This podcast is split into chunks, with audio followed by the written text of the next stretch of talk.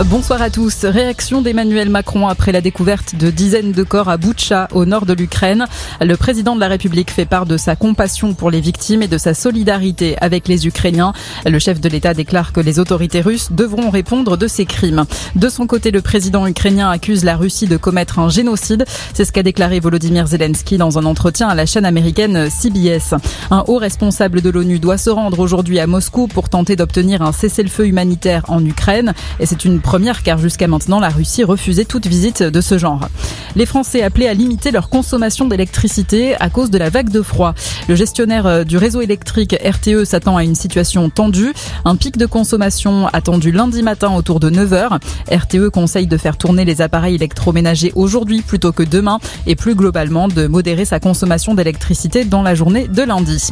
Des records de température ont été enregistrés ce matin selon Météo France, du jamais vu pour un mois d'avril dans certaines villes. À Bergerac en Dordogne, moins 5 degrés, moins 1 à Draguignan dans le Var ou encore 0 à Toulon alors que le dernier record datait de plus de 60 ans. C'est le sprint final pour les candidats à la présidentielle. Le premier tour aura lieu dimanche prochain.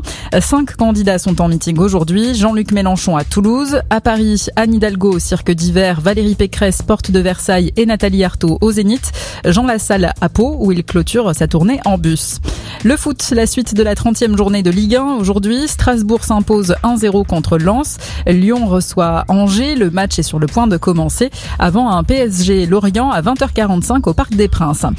Un nouveau record au marathon de Paris. Le record de France a été battu par Morad Hamdouni en 2 h 5 minutes et 22 secondes. Le Français est arrivé troisième. La course a été remportée par le Kenyan Galmissa en 2 h 5 minutes et 5 secondes. Chez les femmes, autre record décroché par l'Éthiopienne Judith Jeptoum. Bonne fin de journée à tous.